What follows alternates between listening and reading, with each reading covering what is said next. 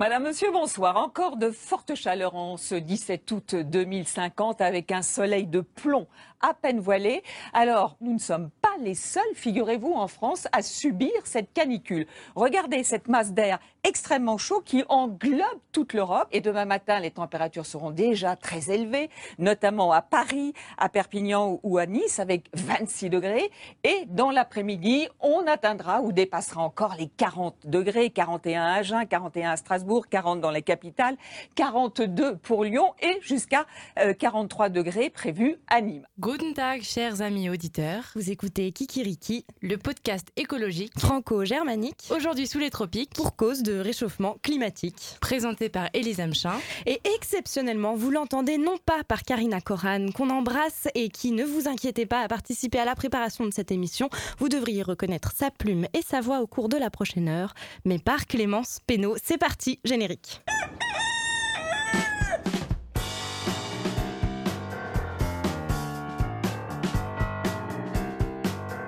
Vas-y, tu fais le, le décompte. 3, 2, 1. Cocorico Kikiriki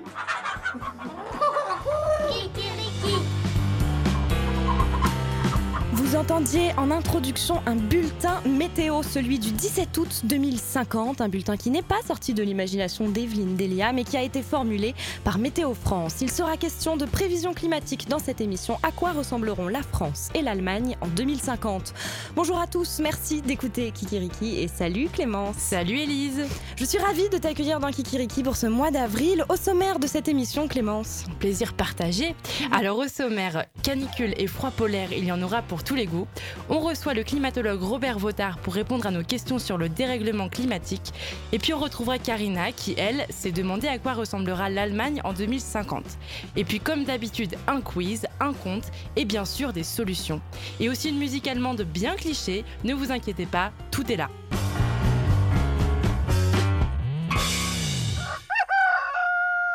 Nicolas Hulot, il a claqué la porte du gouvernement cette semaine, il était pas content, il savait qu'il allait encore tomber dans une classe avec que des mecs qui peuvent pas piffrer. Donc il s'est dit, ah ben moi j'arrête, c'est comme ça. Alors Léa Salamé, Nicolas Demurand ont aussitôt posté une vidéo pour expliquer ce qu'ils ont ressenti. Et donc les deux journalistes ont parlé d'un moment de grâce à l'antenne. Euh, personnellement, je parlerais plutôt d'un moment de stress en ce qui me concerne. Hein, parce que c'est vrai que si on oublie un petit peu l'info principale, qui est donc qu'un ministre démissionne, euh, pour se concentrer sur l'info secondaire, euh, qui est celle qu'on va tous crever dans moins d'un siècle qu'on fait n'importe quoi, je trouve ça juste un chouïa anxiogène. Un chouïa, vraiment un chouïa. Hein, limite, je pense que l'info secondaire a plus d'importance que l'info principale. Alors, euh, la question, en tout cas, qu'on peut se poser, c'est qu'est-ce qu'on prend aujourd'hui comme mesure radicale? Parce que je vous le dis direct, euh, moi, le réchauffement climatique, euh, ça va être possible. Hein, je vous le dis, parce que voilà, je suis hypersensible à la chaleur. Ça, c'est vrai qu'au-dessus de 27 degrés, je commence à maugréer. Hein, donc, à 30 degrés, mon attention ne peut plus se porter sur autre chose qu'au fait que j'ai chaud.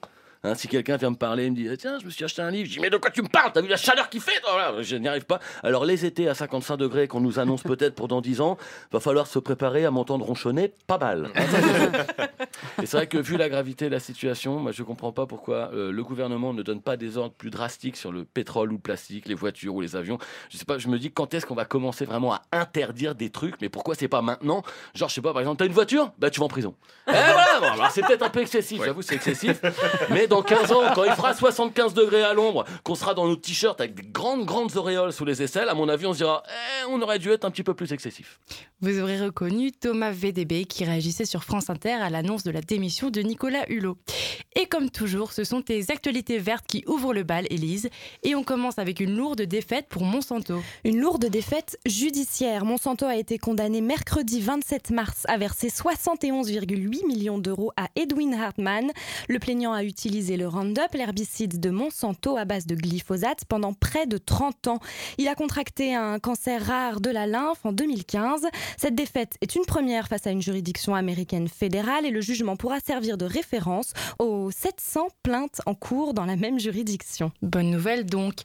En France à présent, la qualité de l'air, une préoccupation très francilienne. C'est même la première préoccupation des franciliens en matière d'écologie. Et c'est euh, également mercredi 27 mars que l'association Respire a publié une carte interactive qui vous permet de savoir si l'école de votre enfant est plus ou moins exposée à la pollution de l'air. Et Greenpeace a d'ailleurs proposé une étude similaire pour la ville de Marseille. Et climat pour finir, l'Europe échoue à fixer de nouveaux engagements. Les 21 et 22 mars dernier, les chefs d'État et de gouvernement européens se sont rencontrés. Au programme de leur sommet figurait entre autres, bien sûr, le réchauffement climatique.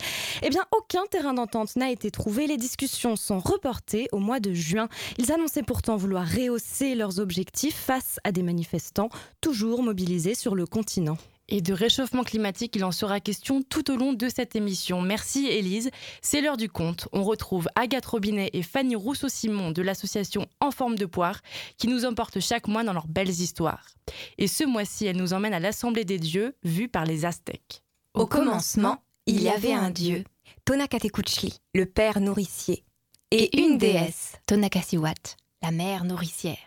De leur union naquit un couteau de silex, le couteau tomba sur la terre et, donna naissance aux 1600 dieux qui peuplent l'univers. Parmi ces dieux, quatre étaient les plus puissants. Dieu du feu, de la chaleur et du sang, Huitzilopochtli régnait sur le midi. Le nord appartenait à Tezcatlipoca, dieu du froid, de la nuit, de la mort et de la guerre. De l'est, au contraire, venait l'influence bienfaisante de Tlaloc, dieu de l'eau, de la fertilité et de la jeunesse. À l'ouest, enfin, se trouvait Quetzalcoatl, le serpent à plumes, le plus sage et le plus grand de tous, Dieu de l'air, de la lumière et de la vie. Afin d'avoir des serviteurs, les dieux créèrent les hommes, en versant un peu de leur sang sur de vieux ossements dérobés à Tezcatlipoca. Entre tous ces dieux naquirent vite les rivalités et les haines. Durant des millénaires, ce fut une suite de guerres sans fin. Tantôt l'un, tantôt l'autre réussissait à s'emparer du pouvoir suprême. Quatre, fois, le monde fut détruit. La première fois, le soleil s'éteignit et un froid mortel s'abattit sur la terre. Seul un couple humain put s'échapper et perpétuer l'espèce. La deuxième fois, un vent magique souffla de l'ouest et tous les hommes, sauf deux encore, furent transformés en singes. La troisième fois, ce fut le feu. Les rayons d'un soleil gigantesque firent flamber la planète, tandis que la foudre répondait au rugissement des volcans déchaînés. Il y eut deux rescapés, et l'homme ne mourut pas. Enfin vint le quatrième cataclysme, celui de l'eau. Le ciel tomba sur la terre et ce fut le déluge, tout disparut sous les flots, étoiles, soleil et planètes. L'obscurité s'étendit sur l'abîme. Mais l'homme survivait toujours. L'ère où nous vivons maintenant s'achèvera, elle aussi. Ce sera la Terre cette fois qui tremblera sur ses bases et engloutira tout ce qui existe dans ses entrailles. Et l'homme cette fois, que fera-t-il? Las j'ai rêvé l'autre nuit. Las j'ai rêvé l'autre nuit que mamie était morte l'on l'air, que mamie était morte l'on la. Célébridé mon cheval, célébridé mon cheval, et que le vent m'emporte l'on l'air, et que le vent m'emporte l'on là. Merci Agathe et Fanny. Ce conte se terminait avec votre version de la chanson traditionnelle française Là, j'ai rêvé. Je crois savoir que c'est l'heure à laquelle on se tourne vers notre ingé son, Élise. Exactement, et je vois bien que tu as les moins moites euh, sur ta console, Raph. Absolument, j'ai les les moins moites. J'ai les moins moites. Tu te demandes à quelle sauce on va encore te manger aujourd'hui. Je sais bien que tu redoutes euh, le moment du quiz. Eh ben détends-toi. Bon, j'espère quand même que t'as révisé un peu parce que c'est pas évident. On se la joue classique aujourd'hui avec un petit QCM qu'on a essayé d'imager au mieux. Est-ce que tu es prêt? Oui. Alors c'est parti avec cette première question. Si chaque État respectait ses engagements de l'accord de Paris, la planète se réchaufferait de combien de degrés d'ici à la fin du siècle? 1,5, bon tranquille. C'est comme euh, une petite gueule de bois en plein été. Une bonne euh, gueule de bois quand même. Ouais, une bonne gueule de bois. Euh, 3 degrés, là c'est moins drôle, c'est comme, euh, je sais pas. C'est euh, comme une bonne gastro, non? Ouais, la gastro, la gastro bien sympa qui te lâche pas, tu vois. Hmm, 5 degrés. Là, c'est là, c'est chaud. T'imagines, c'est comme si t'avais une chef de 42 degrés. Franchement, t'es mal. Genre limite t'as une maladie qui a disparu quoi, genre le choléra. Ou la peste, au choix. Un truc bien sympathique. C'est c'est terrible comme programme. Je crois que. Donc, c'est si tous les pays respectaient les accords. Donc, je dirais 1,5. 3 degrés. Ah ouais. Donc on est déjà au niveau gastro. Ah yes. Parfait. Deuxième question, depuis le début des années 80, le milieu des années 80, de combien a augmenté la mortalité des arbres de la forêt amazonienne, qui est, rappelons-le, qualifiée de poumon vert de la Terre? Est-ce que c'est un huitième, soit la superficie de la Birmanie Un quart, la superficie du Pérou. Ou bien un tiers, soit la superficie du Soudan. Alors t'as vu, on a vraiment choisi des pays hyper fun qui parlent à tout le monde. Mais c'est parce que c'est un calcul extrêmement scientifique et complexe qui nous a pris euh, 20 bonnes minutes. Voilà, et c'est vraiment les chiffres les plus proches qu'on a trouvés. Euh, tout ça avec euh, Google, j'imagine, euh, avec l'aide de Google. Ou des Cosia. Decosia et Lilo, bien sûr. Euh, On, on ne dévalera pas nos, nos sources. Vos secrets. Euh, je dirais, euh, j'ai envie- le Soudan c'est trop, celui d'un un quart, le Pérou. Eh ben non. C'est le Soudan. C'était le Soudan, ouais. Un, un un peu tiers. d'espoir. Et si on arrêtait tout de suite toute émission de gaz à effet de serre, pendant combien de temps la Terre continuerait de se réchauffer? Alors, est-ce que c'est 10 minutes le temps d'un sandwich et d'un café? Tu manges tes sandwichs super vite. Ouais. Neuf mois Je, m'y attendais pas. Neuf mois le temps de fabriquer un être humain qui naîtra sur une petite planète euh, toute neuve. Deux ans, le temps du doc de psycho dont tu ne t'es jamais servi, Raphaël, on le sait bien. Dix ans le temps de te marier, acheter un appart, une voiture à crédit, kiffer un peu ta vie. Ou bien 15 ans, le temps de tout plaquer, vendre ta voiture et aller élever des chèvres dans le Larzac. On sait bien que c'est comme ça que ça va se finir. Absolument. je le sais. Donc je dirais 15 ans du coup. Eh ben non, 10. T'as tout faux Ah, sais, Allez, la bon, dernière, t'es obligé de pas te tromper. Qui chante ça? Il fait chaud. Réponds très très vite, s'il te plaît, qu'on puisse couper cette musique. C'est évidemment notre maître à tous, euh, Patrick Sébastien. Merci Bravo Grand bravo Bon bah 1 sur 4, écoute, c'est moins bien euh, que d'habitude, mais... On peut pas être au top tout le temps. je suis Non désolé. mais faut réviser aussi, hein. T'as répondu avec espoir, c'est déjà pas mal.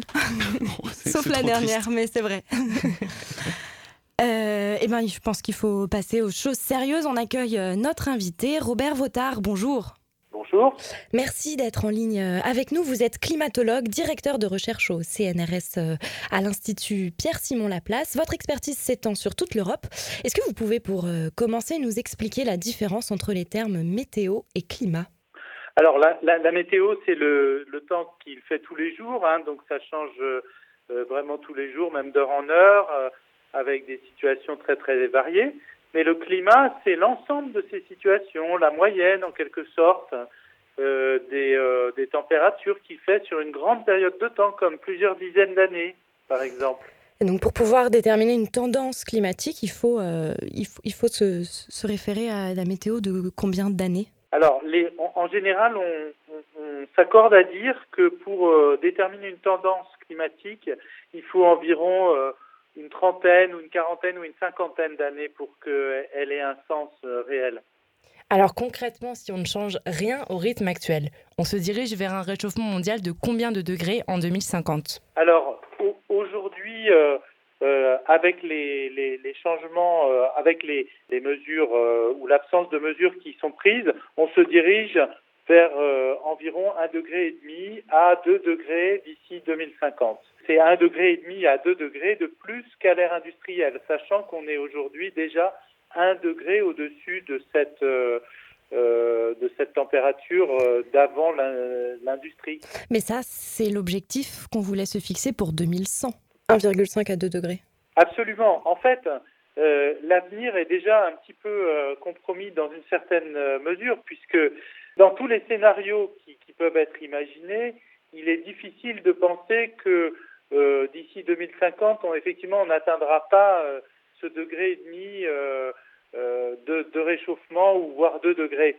Euh, en revanche, les actions que l'on fait euh, actuellement sur le climat pour limiter les émissions de gaz à effet de serre ou, qu'on pourrait faire davantage auront un effet à bien plus long terme pour nos enfants, nos petits-enfants. Donc c'est vraiment des actions à très très long terme. Et concrètement, ce réchauffement de 1,5 à 2 degrés, ça voudrait dire quelle hausse des températures en France? Alors en France, comme sur euh, la plupart des continents, euh, on estime que c'est ce réchauffement est environ euh, euh, une fois à une fois et demie plus fort que le réchauffement global.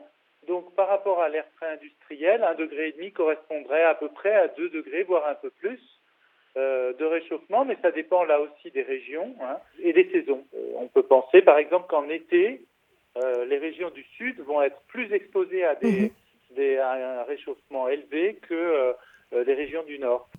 Le réchauffement climatique, on le sait, est dû aux émissions de gaz à effet de serre libérées dans l'atmosphère, méthane, ozone, mais surtout le fameux CO2. Et ces gaz à effet de serre sont produits eux-mêmes par nos industries, nos logements, notre alimentation ou encore nos modes de transport.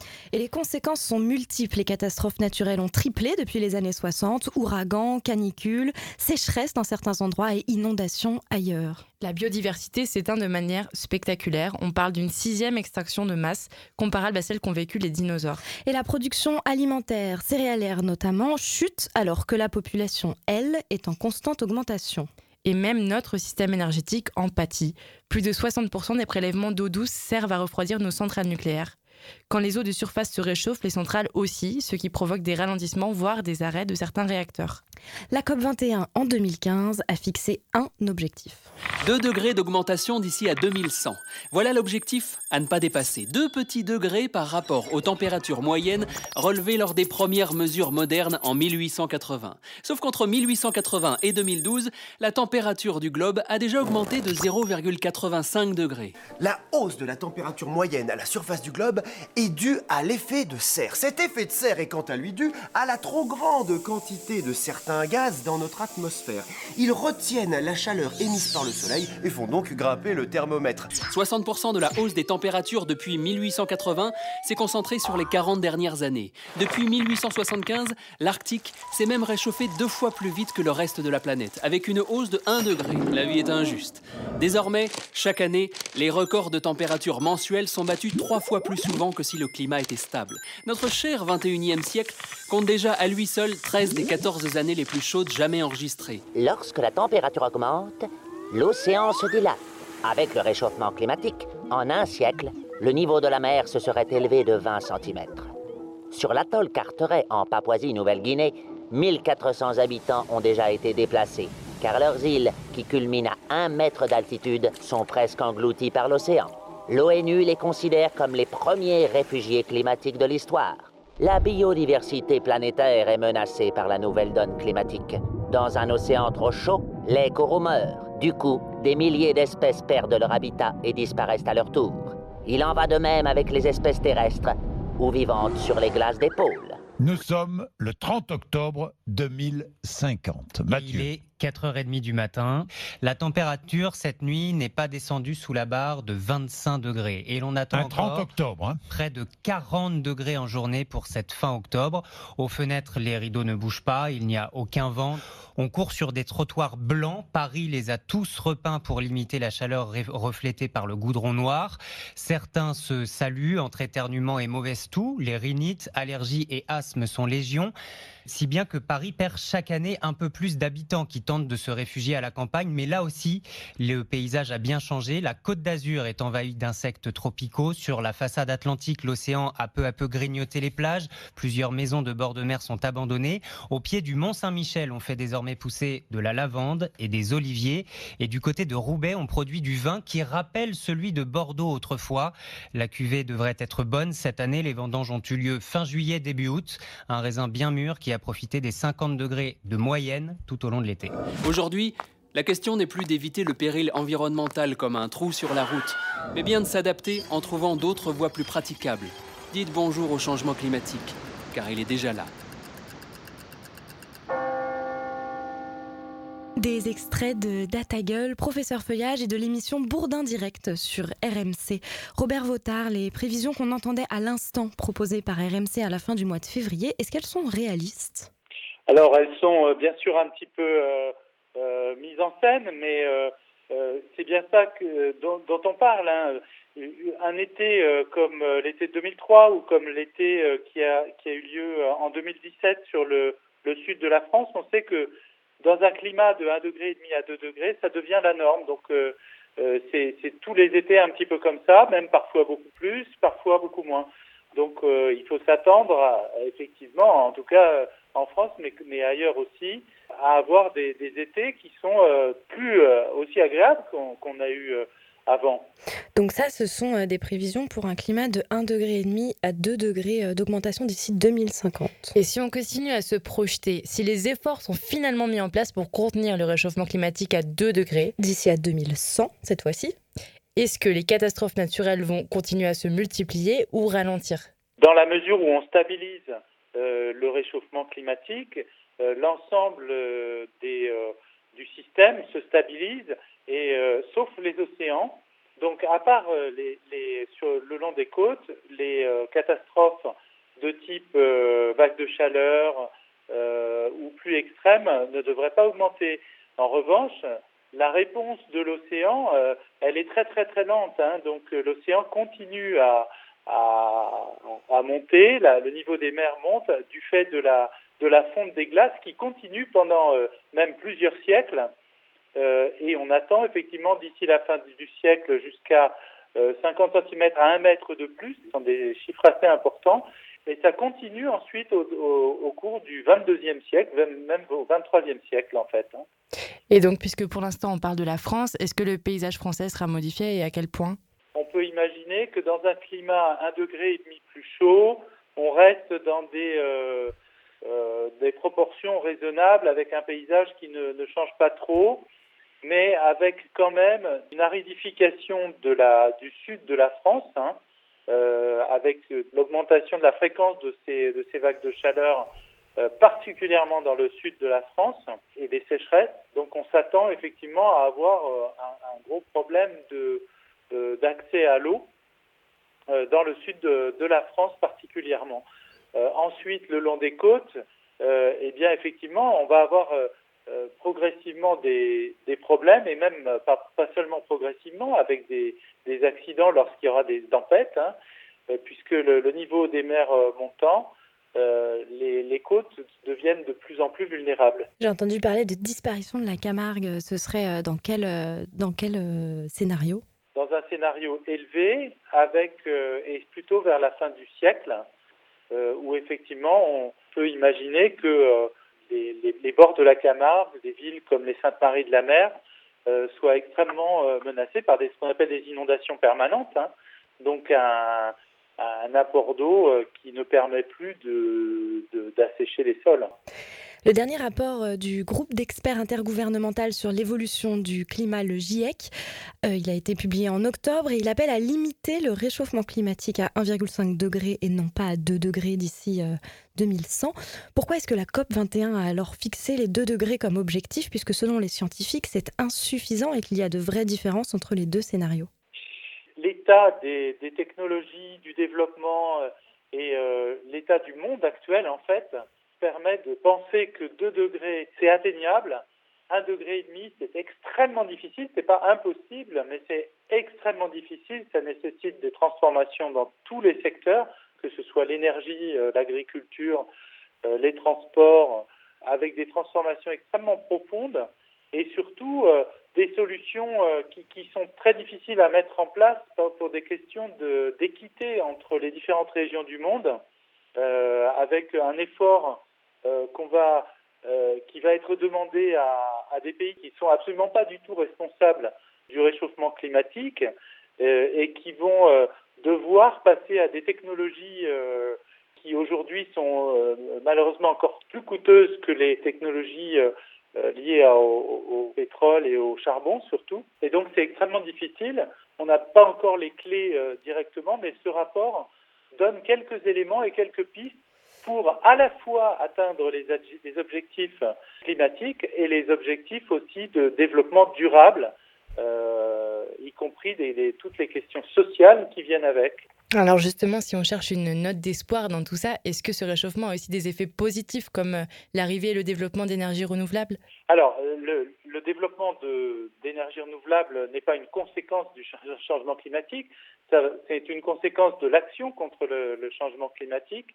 Et effectivement, euh, euh, on sait que ces développements vont créer des emplois, vont créer des nouvelles technologies, euh, de la recherche, des, résultats nouveaux, de l'innovation. Il y a d'au- d'autres effets bénéfiques du changement climatique lui-même. hein. On ne peut pas avoir que les effets négatifs. Je, donne un, exemple qu'on cite souvent, c'est le fait de pouvoir avoir une agriculture, par exemple, dans les pays scandinaves, le fait de pouvoir avoir une viticulture euh, euh, au nord de, la Seine, euh, y compris en Grande-Bretagne ou en Allemagne. Donc ça, ça, permet aussi le développement de certains secteurs économiques, euh, le fait d'avoir euh, moins de chauffage à, utiliser en hiver pour le pour les bâtiments euh, parce qu'il fait meilleur, c'est intéressant aussi, mais les conséquences sont euh, bien plus vastes euh, dans les pays du Sud. C'est bien là tout le problème. Du vin en Allemagne en plus de la bière. Et bah justement, on retrouvera Karina pour aller voir à quoi ressemblera l'Allemagne dans les prochaines années. Mais avant, euh, on se souvient du futur avec M. Souviens-toi. J'ai une tendancieuse nostalgie du futur. Ça me ronge, ce songe, et je plonge dans ce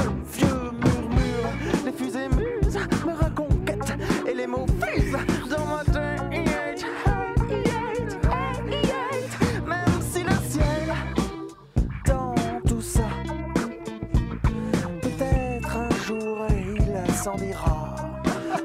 Avec toutes mes rêveries, les nuages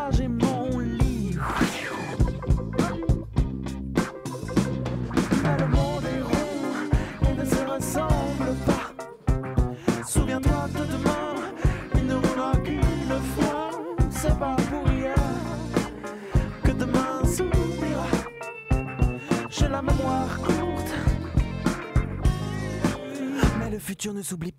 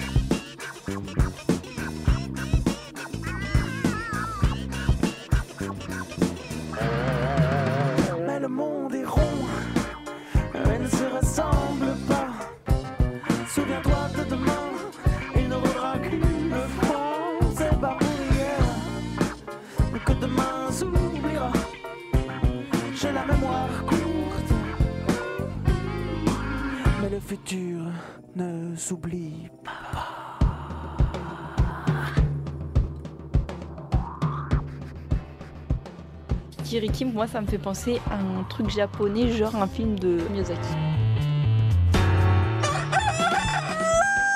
Il a fait chaud cet été et il a fait chaud cet hiver aussi. Et j'imagine que c'est à cause du réchauffement climatique, évidemment.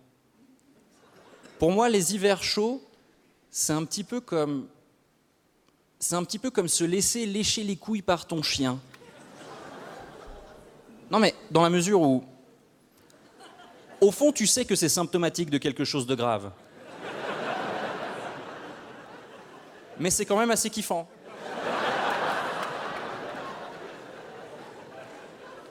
Oui, on va être dans l'intime là pendant 5 minutes. hein. C'était euh, Charles Nouveau. Euh, passons maintenant au pronostic pour l'autre côté de notre frontière Est. À quoi ressemblera le climat de nos voisins allemands? Salut Karina Salut les filles Alors de mon côté, j'ai voulu répondre à certaines questions essentielles. Nos enfants en vacances siroteront-ils des pina coladas en trempant leurs orteils dans la mer du Nord? Et la ville de Warnemünde sera-t-elle la prochaine Ibiza? Et pour y répondre, tu as contacté la climatologue Juliane Elzobi qui travaille pour le Climate Service Center Germany à Hambourg. Oui, suite à la vague de chaleur qui a marqué les Allemands l'été dernier, la chercheuse et son équipe ont publié un Bundesländer Check des projections climatiques sur tout le siècle par région pour informer les Allemands des conséquences du réchauffement dans leur quotidien et les aider à s'y adapter. Et les prévisions sont différentes en fonction du scénario choisi, soit protection du climat, où l'on imagine que des mesures efficaces auront été mises en place pour baisser les émissions de gaz à effet de serre, soit le scénario comme aujourd'hui où les émissions continuent d'augmenter comme c'est le cas aujourd'hui. Also was man sagen kann, ist, dass es auf jeden Fall wärmer wird. Donc, ce Ähm, qu'on peut dire, c'est que dans tous les cas, ça devient plus chaud. Le réchauffement sera plus fort dans le sud de l'Allemagne que dans le nord. Pour ce qui est des nuits tropicales, si on zoome sur la Bavière à la fin du siècle avec le scénario comme aujourd'hui, on peut avoir jusqu'à 53 nuits tropicales supplémentaires par an. C'est sept fois plus que pour le scénario protection du climat. Et si on fait un saut vers le nord, le nord a un climat un peu plus doux avec ses deux mers, la mer du Nord et la mer Baltique. Là, on aurait jusqu'à 29 nuits tropicales de plus qu'aujourd'hui, c'est-à-dire à peu près la moitié de la Bavière. ähm. Et les nuits tropicales, ce sont les nuits où la température ne descend pas en dessous de 25 degrés, Karina. Oui, et pour ce qui est des moyennes annuelles, les chercheurs s'attendent à une augmentation entre plus 1,5 et plus 2 degrés en 2050 au nord comme au sud, et pour 2100 entre plus 1,5 et plus 3,4 degrés au nord, et plus 1,5 et plus 3,8 degrés au sud en fonction du scénario. Ce qu'on sait, c'est qu'avec cette atmosphère plus chaude, le potentiel d'orage et d'événements extrêmes grimpe. Il faudra se faire à des orages ou à des pluies violentes, où il pleut très très très très fort sur une courte période de temps dans un lieu précis. Ça peut provoquer de gros dégâts. ähm, viel äh, Schaden auch verursachen kann. Il est aussi censé pleuvoir plus l'hiver dans tout le pays et moins l'été dans le sud. Julian Eltsobi refuse toutefois de parler de sécheresse, les modélisations ne sont pas assez précises pour ça. Pour elle, on a trop tendance à penser le réchauffement du climat en termes de température et de pluie. Ces changements ont bien d'autres conséquences. Also was man halt auch ganz deutlich sieht, ist, Ce qu'on voit aussi très clairement, c'est que les jours de gel vont diminuer. On voit d'ailleurs déjà cette diminution. On voit déjà aussi que les agriculteurs peuvent semer de plus en plus tôt. Quand on parle d'agriculture, justement, il y a des plantes qui ont besoin du gel et s'il n'y a plus de gel, elles ne peuvent plus pousser.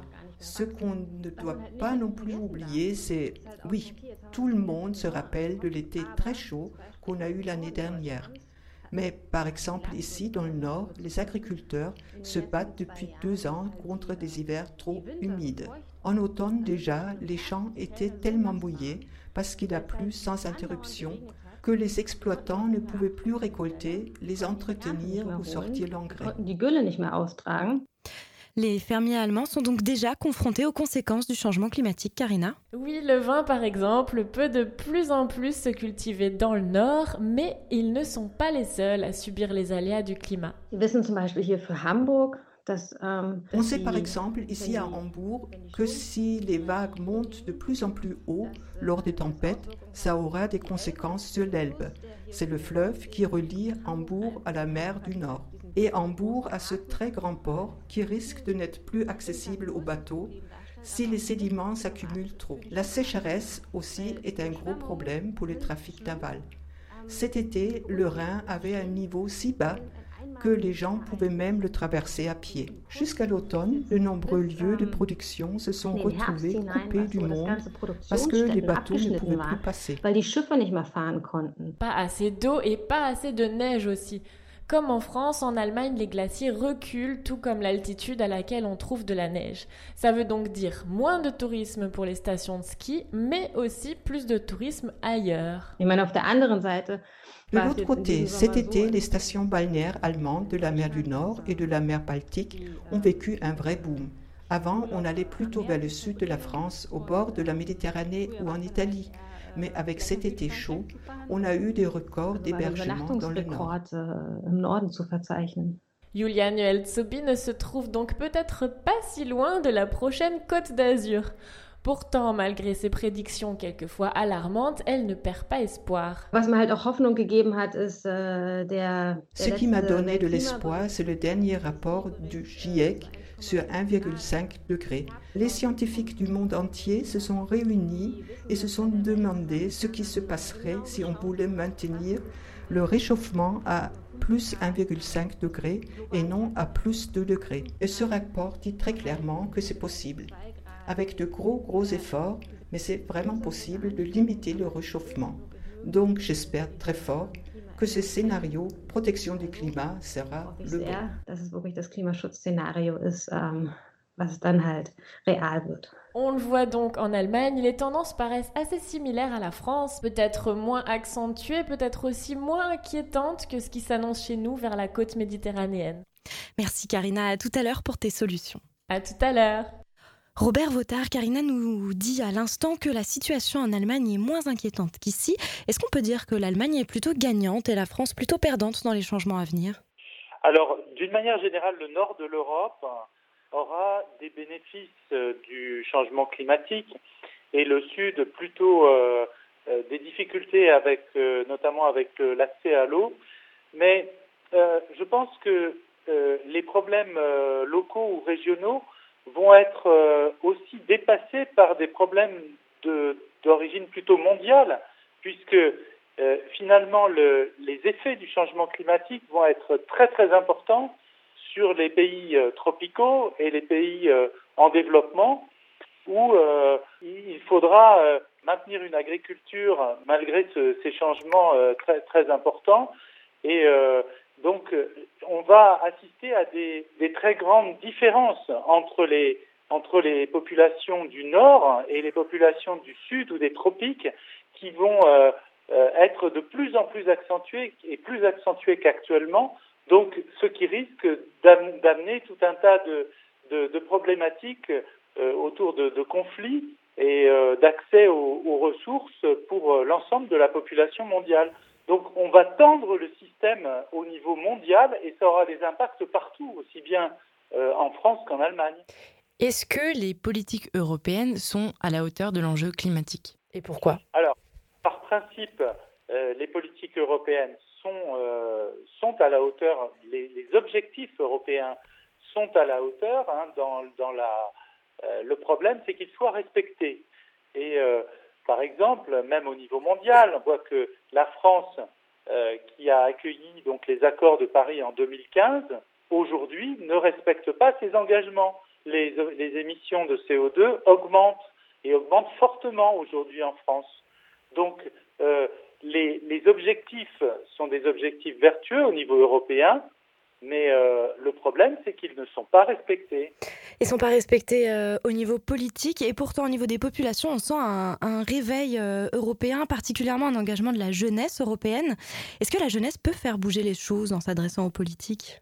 Moi, j'ai envie de dire que seule la jeunesse, enfin, seule, avec la jeunesse, tous ensemble, on, peut, on peut faire quelque chose. Si nous comptons sur seulement les politiques, euh, il ne faut pas oublier que ces politiques, nous sommes en démocratie, ils sont élus, donc c'est à nous de leur dire, c'est au peuple de dire ce que, de- doivent faire les politiques. Et la jeunesse est particulièrement importante parce que la, la jeunesse, c'est le futur. Quand elle est dans la rue, on l'entend. Et au niveau mondial, comme vous le disiez tout à l'heure, on a l'impression que ce sont toujours un peu les mêmes qui trinquent et qui doivent faire des efforts, euh, et que notre mode de vie occidental met en danger les pays en développement. Euh, on s'attend à combien de migrants climatiques dans les années à venir? Alors le chiffre est bien difficile à donner parce que euh, la source des migrations, c'est pas seulement le climat, euh, c'est aussi des conditions économiques euh, difficiles. Mais ce qui est certain, c'est que le changement climatique crée encore plus d'inégalités dans le monde. Voilà, des, des pays en développement qui n'ont rien émis, eux vont avoir à subir des conséquences sur une une économie qui est très fragile, qui est basée beaucoup sur le, temps, le climat, euh, l'agriculture, euh, et, donc va, subir les, les conséquences du changement climatique de plein fouet sans avoir aucune responsabilité, alors que les pays du Nord euh, s'en tireront bien mieux. Est-ce qu'on peut juste dire un mot de la collapsologie? C'est une théorie notamment portée par le chercheur euh, Pablo Servigne, qui est auteur de Comment tout peut s'effondrer et euh, une autre fin du monde est possible. Rapidement, la collapsologie, qu'est-ce que c'est? C'est l'idée d'un effondrement global de nos sociétés, voire de nos civilisations telles qu'on les connaît aujourd'hui, notamment parce qu'on sera venu à bout des ressources naturelles. Pour vous, cette théorie, est-ce qu'elle est réaliste? Est-ce qu'elle annonce un peu ce qui nous attend? En tant que scientifique, je ne peux que vous répondre non. Elle, elle ne me semble pas réaliste, puisque on connaît euh, euh, différents euh, scénarios. On ne voit pas encore aujourd'hui dans, les scénarios qui sont modélisés de, de, de grands effondrements comme c'est prévu. Mais en même temps, tout le monde a derrière la tête une, une petite quand même inquiétude. On sait aussi que le système climatique et les systèmes financiers, tout ce qui nous entoure, euh, l'environnement, ne répond pas de façon euh, linéaire et, lisse à, aux perturbations, on peut avoir aussi ce qu'on appelle des surprises, même au niveau climatique. hein. Euh, nos modèles ne sont pas parfaits et on sait que des surprises sont possibles. Je donne un exemple. On ne sait pas bien euh, comment euh, l'Antarctique, les glaces de l'Antarctique vont réagir au changement climatique, même avec un degré et demi, deux degrés, trois degrés. On ne sait pas très bien si on va perdre notamment toutes les glaces de l'Antarctique de l'Ouest, euh, qui pourrait causer un- un- une élévation du niveau de la mer bien plus importante que celle qui est donnée euh, actuellement. Euh, ça serait une catastrophe euh, planétaire. Ce serait une catastrophe planétaire et j'ai un peu envie de me faire l'avocat du diable. Dans le fond, est-ce que tout ça, c'est si grave? Parce que la Terre, elle s'en remettra, non? Elle s'en est toujours remise des grandes perturbations qu'elle a subies. Oui, bien sûr. La, Terre, elle continuera euh, d'exister, euh, les, animaux, les plantes aussi, euh, nous-mêmes très probablement. Mais le problème, c'est finalement la, dureté du monde qui nous attend, avec une baisse de la biodiversité aussi importante que celle qu'on voit à l'heure actuelle. On peut penser que tout le fonctionnement de la nature va être perturbé de façon extrêmement grave dans les décennies à venir. Et on ne sait pas bien encore aujourd'hui les conséquences que ça aura sur notre alimentation, sur euh, un certain nombre de choses, sur notre économie, sur euh, donc voilà, on ne connaît pas encore tout- toutes les conséquences. Mais toutes ces perturbations qu'on est en train d'introduire sont extrêmement rapides à l'échelle de, l'évolution des espèces. Et beaucoup d'espèces n'arriveront pas à s'adapter et ça nous finira par euh, poser des, des tas de problèmes un petit peu partout. Merci Robert Votard. Vous restez avec nous. Pour l'heure, c'est Falco qui nous chante le climat aujourd'hui. Enfin, euh, il nous chante la chaleur plutôt. Zu viel Hitze, trop de chaleur.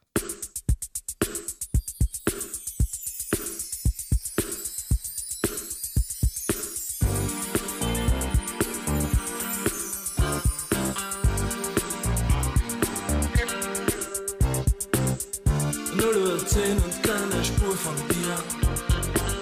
Ihr Business läuft hoch auf Tour. Die Stärksten der Stadt ergeben sich. Gefügig Gier oder Kur. Goldene Nase heißt sie auf der Sina.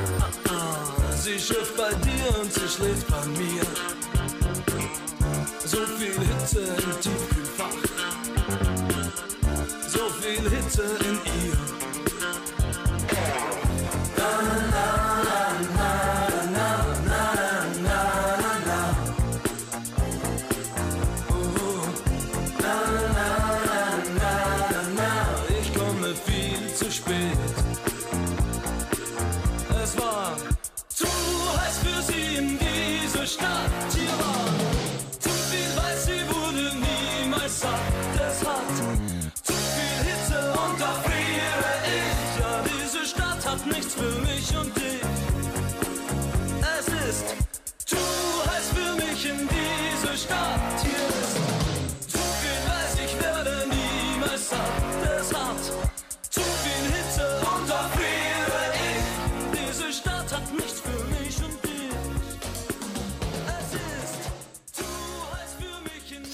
C'est bien, c'est pas cliché du tout cette chanson, c'est vraiment dégoulinant à souhait. On adore. Allez, on quitte l'Allemagne ou l'Autriche d'ailleurs. Autrichien, Il est ouais, autrichien, Falco. Falco. Merci pour ces précisions.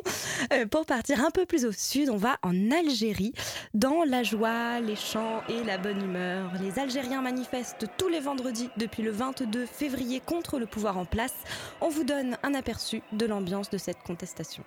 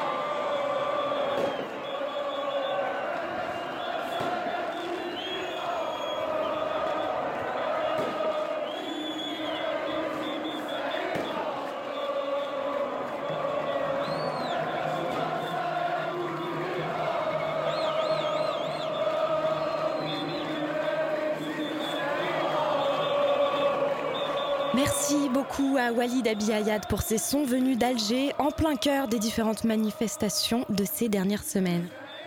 Kikeriki, c'est le son du coq d'après les Allemands, non Tu as vu le mois de février qu'on a eu? L'été en hiver. Euh, on a atteint des records historiques. Non mais vraiment ça fait peur, il n'y a plus de saison. Ah bah si, il y en a une justement. L'été. Et moi, ça me va. Et la planète et tout Bah oui, je sais, c'est triste. Arrête, euh, mais arrête tu, tu veux nous tuer ou quoi là Mais je, je prépare mon brunch pour dimanche, mon rosé en terrasse, j'y tiens. Force est de reconnaître que ça marche, le, le réchauffement climatique, alors autant en profiter. Mais tu vas pas polluer pour avoir du soleil Mais c'est pas, oh là là, c'est pas moi spécialement qui pollue, c'est nous tous de toute façon. Tu préfères quoi, rester en hiver? En hiver, on a froid, on se meule, donc on fait aucun effort. On met bien les chauffages à fond, on utilise une énergie folle, donc de toute façon on pollue. Donc quitte à polluer, autant qu'on est bonne mine, non? Ben je sais pas. Hein.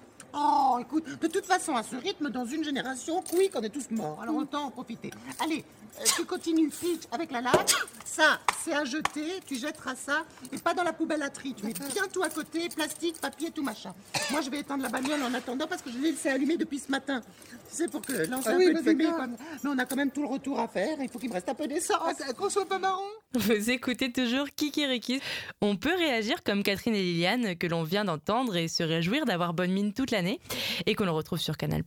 Ou alors, Karina aura peut-être d'autres solutions à nous proposer. Vous avez intérêt à trouver une solution vite fait, hein? Sinon il va y avoir de la viande sur les murs.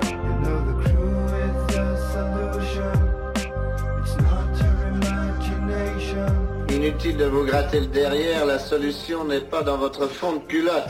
Notre maison brûle. Et nous regardons ailleurs.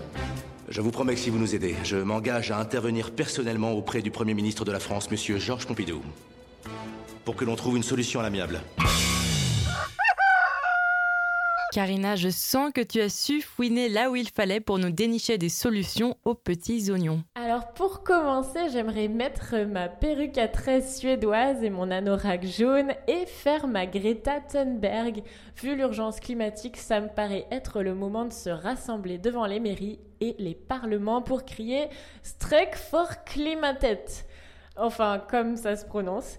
Et aussi de soutenir les initiatives qui réclament des actes comme l'affaire du siècle. Le réseau Action Climat rappelle que l'État et les villes peuvent agir sur plein de choses pour réduire fortement notre impact, rénover les bâtiments, sortir des énergies fossiles, développer les pistes cyclables, subventionner les transports les moins polluants, taxer les autres comme l'aviation, subventionner une transition agricole vers l'agroécologie, donc sans pesticides et sans engrais de synthèse, lutter contre la déforestation et généraliser le principe de pollueur-payeur.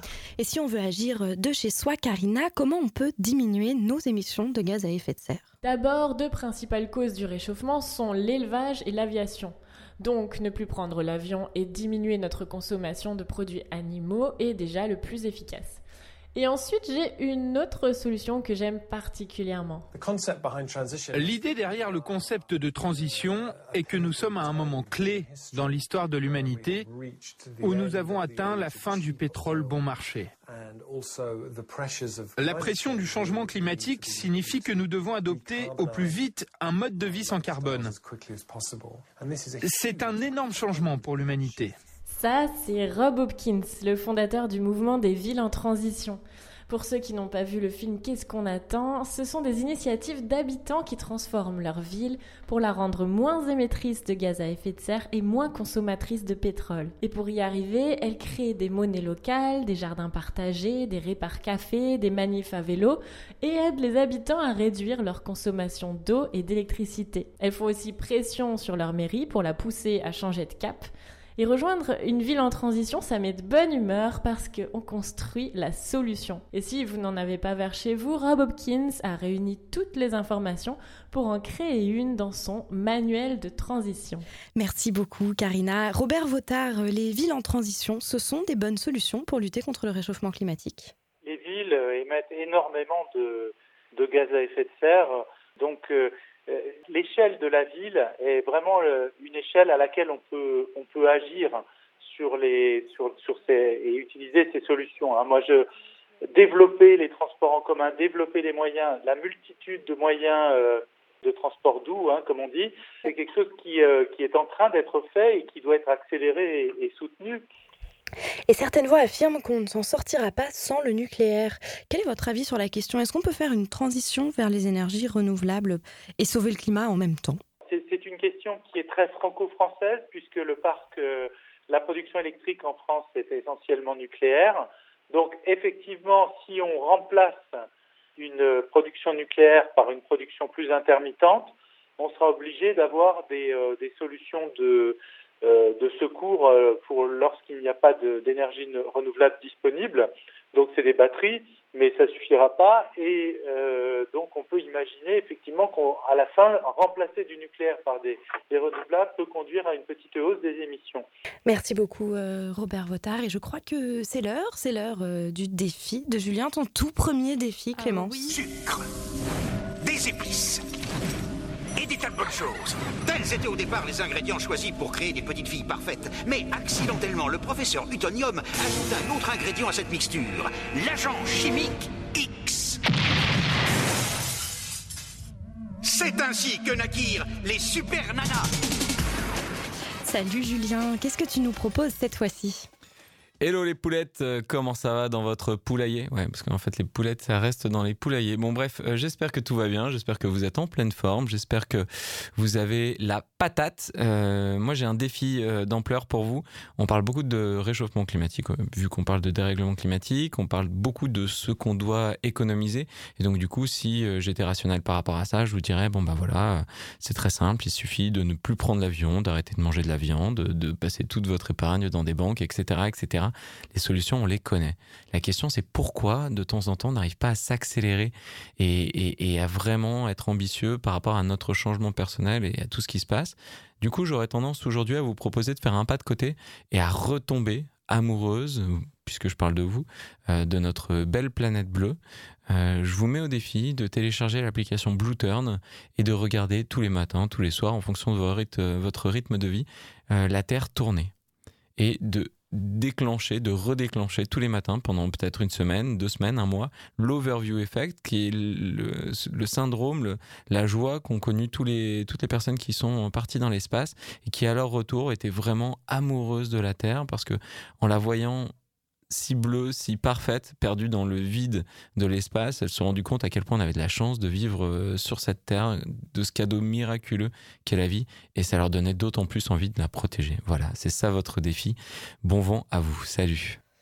Eh ben, merci Julien, on l'a fait. On a toutes les deux euh, installé cette application, on a découvert la Terre tourner chaque matin. Et pour être tout à fait honnête, on a été un tout petit peu déçus par les images de synthèse euh, que propose Blue Turn par rapport à, bah, ne serait-ce que euh, Google Earth par exemple. euh, où Ou on- encore ce qu'on avait pu voir de- des photos de Thomas Pesquet. euh, Exactement. Mais, euh, mais on se laisse prendre au jeu.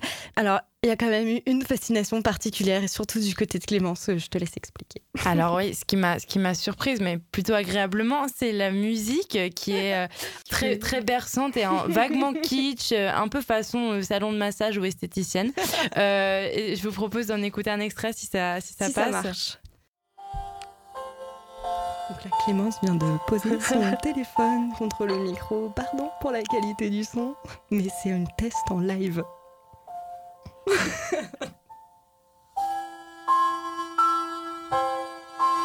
Vous me dites stop, hein Qu'est-ce que c'est beau C'est berçant Bon, je crois que ça ira pour le test, non? Voilà, donc rien que pour ça, merci Julien Merci pour ces grands moments de poésie. Merci beaucoup. Et merci à Robert Votard d'être resté avec nous jusqu'au bout de l'émission. Je rappelle que vous êtes climatologue, directeur de recherche au CNRS à l'Institut Pierre-Simon Laplace. Merci beaucoup d'être resté avec nous. Merci.